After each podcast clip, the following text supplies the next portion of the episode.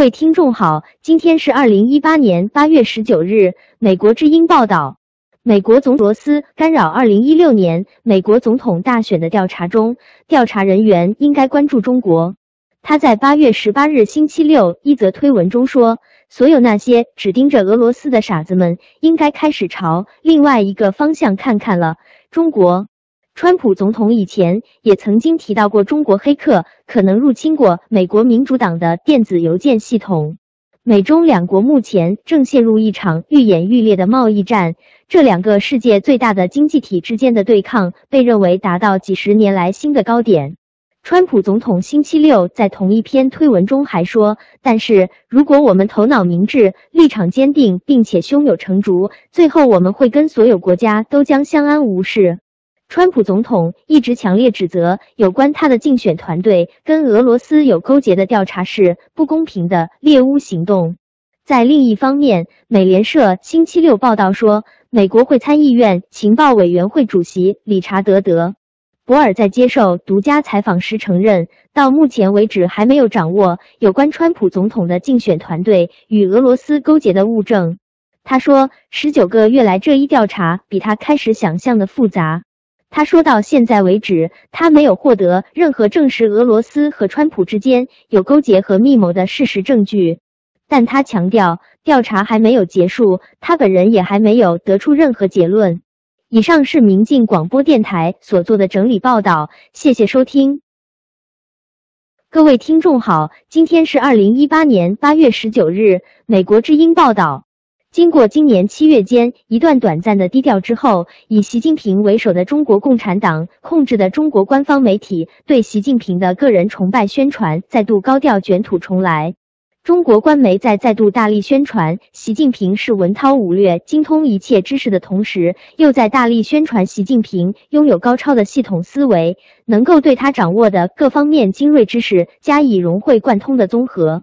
与此同时，在很多观察家看来，习近平自上台以来的种种表现显示，他的持之以恒的系统思维是不认错。自习近平二零一二年十一月执掌中共中央总书记的权位，从而成为中国最有权势的领导人以来，他掌控的官方媒体以及他所特别重视的互联网媒体，对他进行的包括个人崇拜在内的个人宣传，步步推进，逐步加速，层层加码。不断达到新高，习近平的个人崇拜宣传在一些方面甚至已经超过他所敬佩的给中国人，包括给习近平的家人造成灾难的中共已故的独裁者毛泽东在世时所得到的个人崇拜和神话宣传。习近平掌控下的中国媒体对习近平的这种神乎其神的个人崇拜宣传，招致许多中国公众和网民的反感和嘲笑。导致中共党内许多人的不安，勾起他们对毛泽东的个人崇拜宣传及其随之而来的独断专行导致灾难的痛苦回忆，也导致中国国内外众多的观察家的惊讶和不安。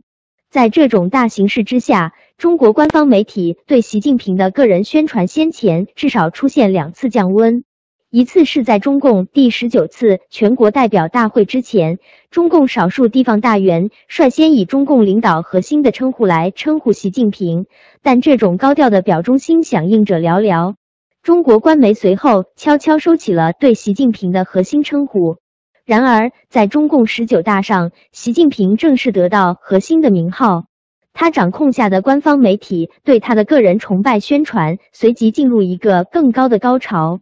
但这一高潮在今年七月出现了明显的降温，在中国各地撤除习近平画像和宣传习近平的标语的同时，中国官方媒体对习近平的个人崇拜宣传明显降温。中共中央机关报《人民日报》接连好几天头版大标题中没有出现习近平的名字，导致中国国内外观察家们以及中国网民议论纷纷。然而，随着时间的推移，中国官方媒体对习近平的个人崇拜宣传，在过去的一个多星期里又卷土重来。在很多观察家看来，这种宣传大有变本加厉之势头。习近平系统思维系统在哪里？观察家们所谓的中国官媒，如今对习近平的个人崇拜宣传比以往变本加厉，是指习近平掌控下的媒体，如今不但宣传他精通各行各业的专门知识，能对政治、经济、外交、军事、工业、农业、科研、文学、艺术、法律、教育、历史、哲学、航天、互联网、厕所建设等领域做出英明的最高指示。根据中国官媒最新的报道，习近平八月十七日又对医学和医务做出了最高指示，而且现在又在大力宣扬正式教育在初中时被打断的习近平，不但有高明的分门别类的专门知识，而且也娴熟于所谓的系统思维方法。在习近平掌控的中共的党建网推出题为《习近平的系统思维方法》的署名文章之后，中国官方媒体进行了铺天盖地式的转载宣传。参与这一宣传合唱的有中国各省市和各行业的媒体，其中包括官方的人民网、新华网、海外网、中新网、光明网、央广网、长江网、环球网、中华网、云南网、中国军网、中国日报网。中国甘肃网、华南新闻网、四川新闻网。在中国国内外的众多观察家看来，习近平的系统思维方法一文虽然宣扬中国共产党的十八大以来，习近平总书记在推进政治、经济、军事、科学、文化等方面的思维和决策，表现出系统思维方法的科学性与系统性。但该文所罗列的所谓展示其系统思维方法的讲话片段显示，习近平的系统思维方法多是大而无当的绝对正确的废话。例如，创新是一个复杂的社会系统工程，涉及经济社会各个领域。坚持创新发展，既要坚持全面系统的观点，又要抓住关键，以重要领域和关键环节的突破带动全局。与此同时，中国国内外许多观察家和学者也一直指出，习近平与其他实行专制独裁的共产党国家在位领导人一样，其系统思维和行为的首要特色是不认错。在过去的一个星期里，中国出现的报道显示，中国新生儿数字比去年同比下跌，中国人口萎缩的灾难开始呈现。中国国内外许多人口学专家早在多年前就发出了警告，指出中国面临萎缩和未富先老的灾难。但中共当局一意孤行，坚持实行严厉的计划生育政策，其中包括有些地方采取在一百天内在杀灭一切未出生的胎儿的残暴做法。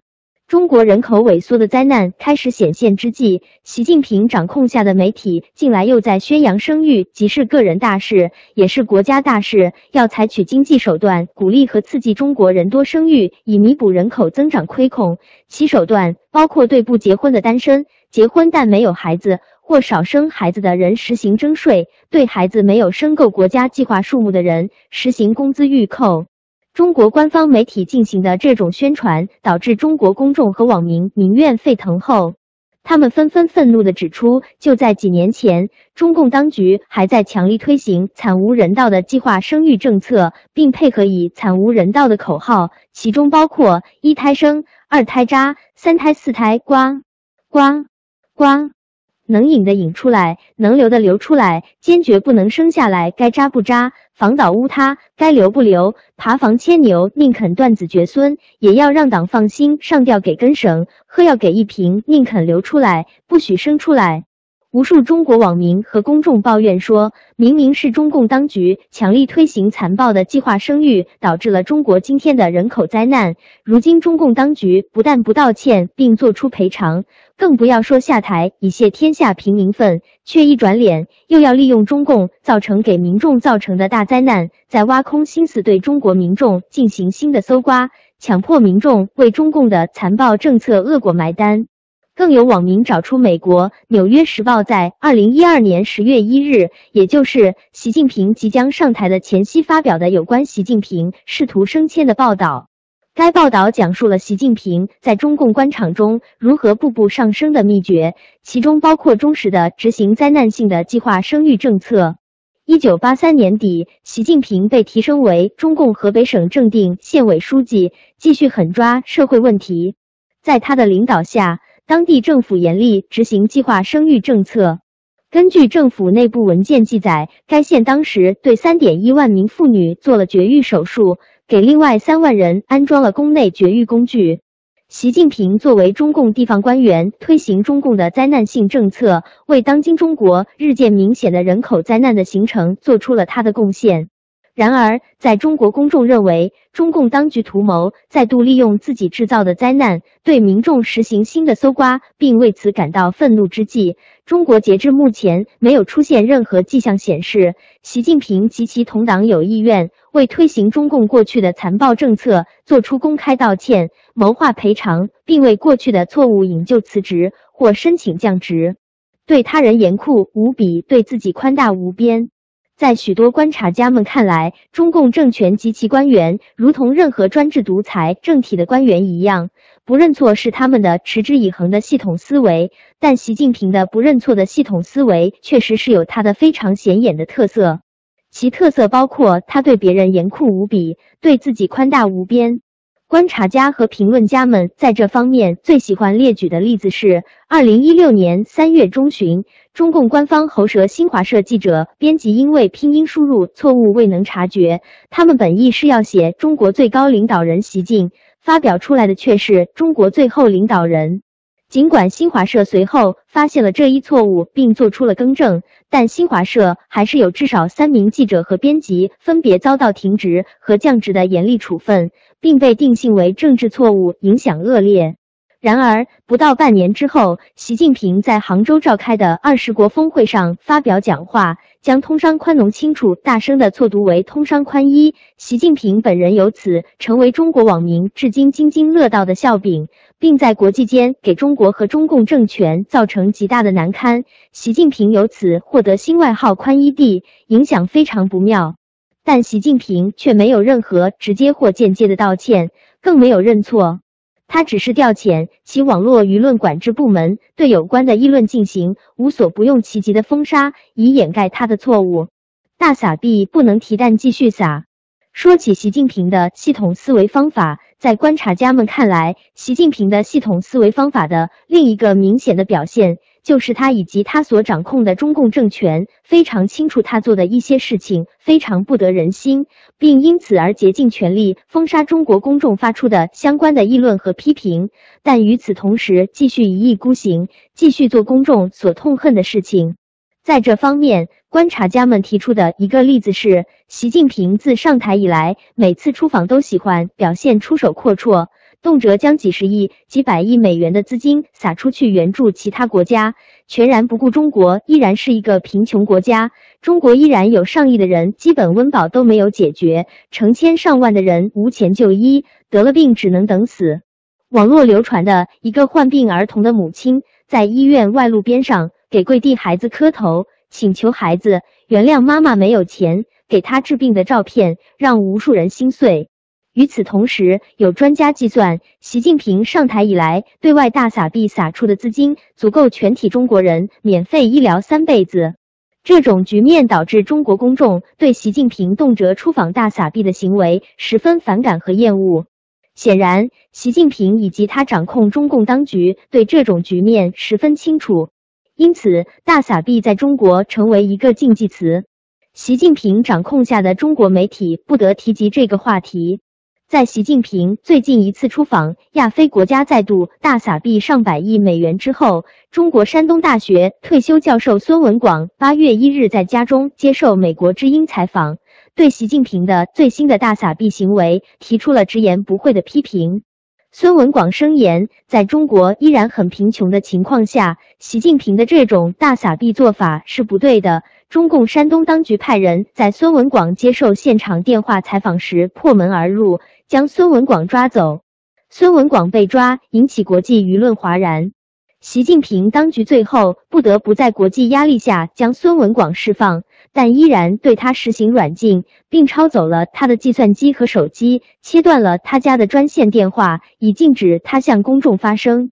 在抓放孙文广的整个过程中，习近平和中共当局绝口不提孙文广为什么被抓，不提孙文广对习近平大撒币的批评。在中国公众和网民继续对习近平大撒币的行为表示反感和厌恶之际，习近平当局再度大撒币。中国媒体日前援引土耳其官方媒体的报道说，中国最近向土耳其能源和运输部门提供了三十六亿美元的贷款。现在外界还不清楚，为什么习近平掌控的中国媒体要以这种出口转内销的方式透露这样的重大经济新闻？这是否是属于习近平的系统思维方法运作的一部分？以上是明镜广播电台所做的整理报道，谢谢收听。各位听众好，今天是二零一八年八月十九日。美国之音报道，中国维权网站六四天网创办人黄琦的母亲再次呼吁当局释放黄琦出狱治疗。与此同时，活动人士提出，当局应以透明方式公开诊断黄琦病情，以平息公众疑惑。社交网络平台近日再度传来黄琦身体近况的消息。维权网星期六八月十八日说。黄琦身体仍浮肿，肌酐尿酸仍未达到正常标准。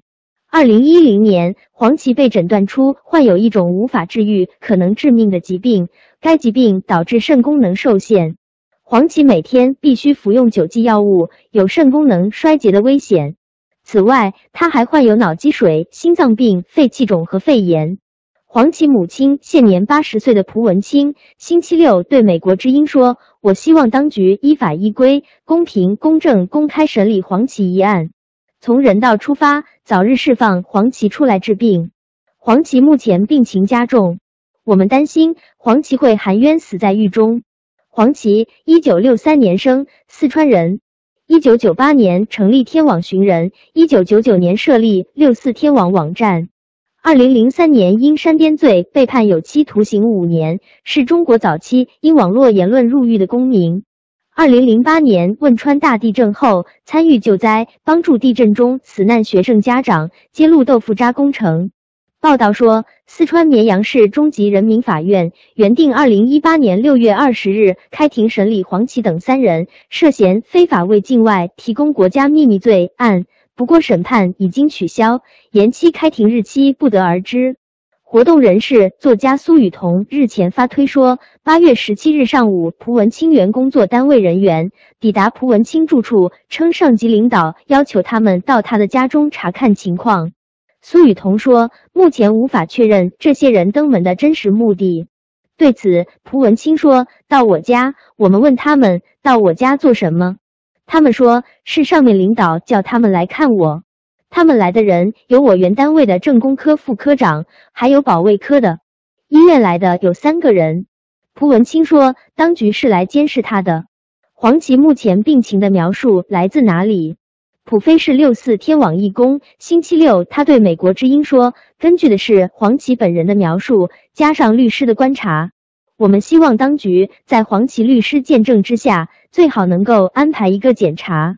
因为当局始终扛着，这都是混不过去的。我们就此提出过多次要求，如果有所意外，公安就应该承担责任。普飞还说，病人对自己的描述很可能有不准确的地方，如果当局长期拒绝对黄芪病情进行检查，揣测就不得已了。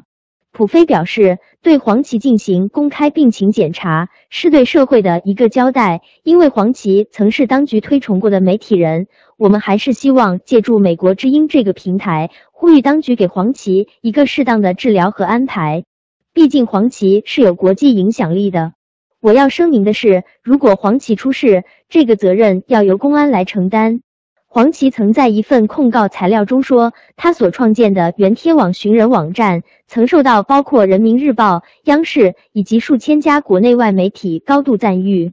一九九九年获得中国互联网大排名第二，天网共同创办人，其前妻曾丽，两千年底还获颁中华爱国之星光荣称号。以上是明镜广播电台所做的整理报道，谢谢收听。各位听众好，今天是二零一八年八月十九日。美国之音报道，国防专家说，台湾在发展能降低北京军事优势的本土导弹和拦截器，以此应对中国的武器提升。分析人士说，自从蔡英文总统二零一六年上台以来，台湾部署了一组导弹，提升了另外一种导弹性能，并加快生产了第三种导弹，这是台湾应对中国军事威胁的最新迹象。而这种威胁在加大武装对峙的可能性。台湾淡江大学战略问题研究教授黄介正认为，北京的军事优势日益强大，台湾的导弹系统能够在不对称战争中提高抵抗中国的几率。黄介正指出，台湾资源有限，只能投入到能产生某种不对称优势的领域，劝止中国不要采取行动。蔡英文总统表示愿意加大对不对称能力的投入。华盛顿的全球台湾研究中心资深研究员安大为认为，台湾生产的雄风二一已经部署能打击射程一千五百公里的中国军事基地。他指出，雄风导弹的性能去年进行了大幅提升，增加了反舰的有效性。安大为说，与此同时，台湾还加快本土空对地巡航导弹万件的生产，数量达到一百枚。他说：“作为对这些改进的支撑，台湾本土生产的天宫系统能拦截两百公里以内的中国导弹，而目前部署在台湾中央山脉的美国铺路爪长城早期雷达预警系统能跟踪来袭的导弹和飞机。”新加坡南洋理工大学海事安全研究员高瑞莲指出，台湾在重点建立他们的陆基军事能力，中国和台湾的军事实力相差悬殊。中国二零一八年的军费开支增加了百分之八点一，而台湾二零一七到二零一八年的军费仅增加了大约百分之二。中国在加速制造战舰、发展隐形飞机以及六倍音速的炸弹运载工具。军事专家们认为，台湾可能部署了雄风二一型导弹。台湾前国防部长杨念祖说，雄风二一已经成功部署，已经试射多次，试射成功。台湾国防部发言人陈忠吉拒绝证实是否已经部署了雄风二 E 导弹。此前，汉和防务评论网站上刊登的照片显示，雄风二一部署的地点在台北以西大约五十公里的桃园机场附近。不过，军事专家认为，不对称战争的成功取决于台湾的预算、其硬件的能力以及中国的攻击战略。安大为认为，台湾现有的导弹数量或许能打击舰船、击沉运输舰。同时，他认为台湾也应重点集中在抵御水陆两栖登陆上，因为中国人民解放军海军还没有展示出不付出巨大代价就能登陆的能力。安大为还指出，台湾在潜艇和隐形飞机方面仍很落后。台湾空军的飞机大多从美国购买。台湾希望华盛顿将能向台湾发放制造柴电潜艇技术的许可。中国一贯谴责台湾和美国的军事合作，但一直无法阻止美国对台湾有限的军售以及双方的交流。上星期一，川普总统签署了二零一九年国防授权法。其中要求对台湾的军事能力进行全面评估，以便能帮助台湾。安大为认为，台湾最大的希望是，如果台湾一旦受到威胁，能够指望上美国及其盟国决定协防台湾。以上是民进广播电台所做的整理报道，谢谢收听。中国与世界每时每刻的变化。